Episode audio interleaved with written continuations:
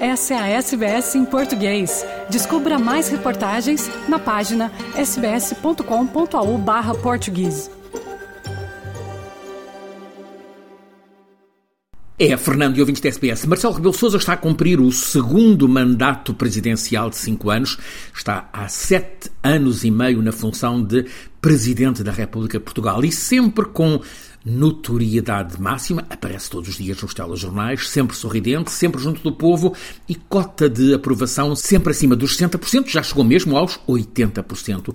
Este presidente Marcelo age no dia a dia como uma pessoa comum, todos os dias aparece a comentar a atualidade, os diferentes casos, mesmo que seja a seleção de futebol, vai para a praia, conversa com as pessoas, há sempre quem queira fazer selfies com ele. É o que aconteceu, por exemplo, na semana passada na capital da Ucrânia, quando o presidente português foi passear na avenida principal de Kiev, Kiev, e foi beber cerveja no meio das pessoas numa cervejaria na célebre Praça Maidan.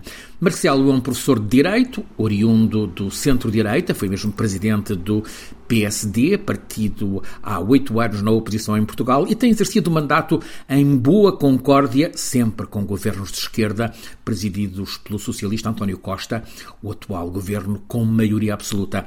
Há mérito dos dois, Marcelo e Costa, nesta coabitação considerada exemplar, mesmo que com algumas discordâncias, sempre logo superadas. O estilo popular de Marcelo é tão intenso, que já se comenta em Portugal, que vai ser complexo suceder-lhe em 2026. Ainda faltam mais de dois anos para a próxima eleição presidencial em Portugal. É que Marcelo já não pode concorrer por atingir o limite de dois mandatos.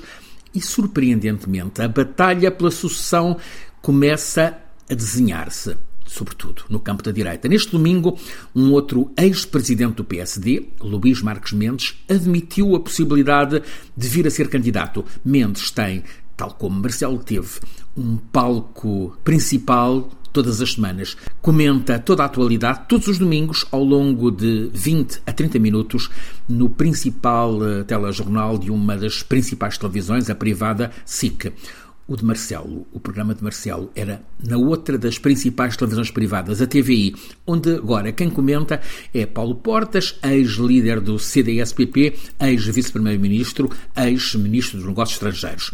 Estes espaços dominicais de comentário são vistos como trampolim de popularidade para o topo político em Portugal. Especula-se que em breve também Paulo Portas anuncie que pode ser candidato presidencial.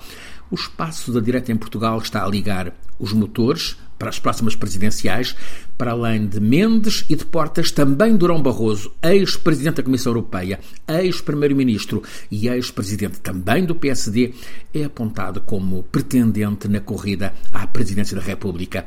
A esquerda, essa, ainda não ligou os motores.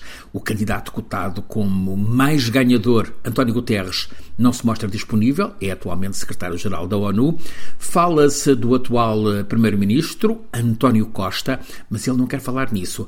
Também se especula que o atual presidente do Parlamento e ex-ministro dos Estrangeiros, Augusto Santos Silva, ele deseja ser candidato. Tem perfil de competência, é eloquente, mas falta-lhe popularidade. Não se vislumbra, até agora, uma candidatura forte à esquerda. Por agora, é a direita quem está a abrir a batalha para a sucessão do presidente Marcelo Rebelo de Sousa em janeiro de 2026. Francisco Sena Santos, a SBS, em Portugal. Curta, compartilhe, comente. Siga a SBS em português no Facebook.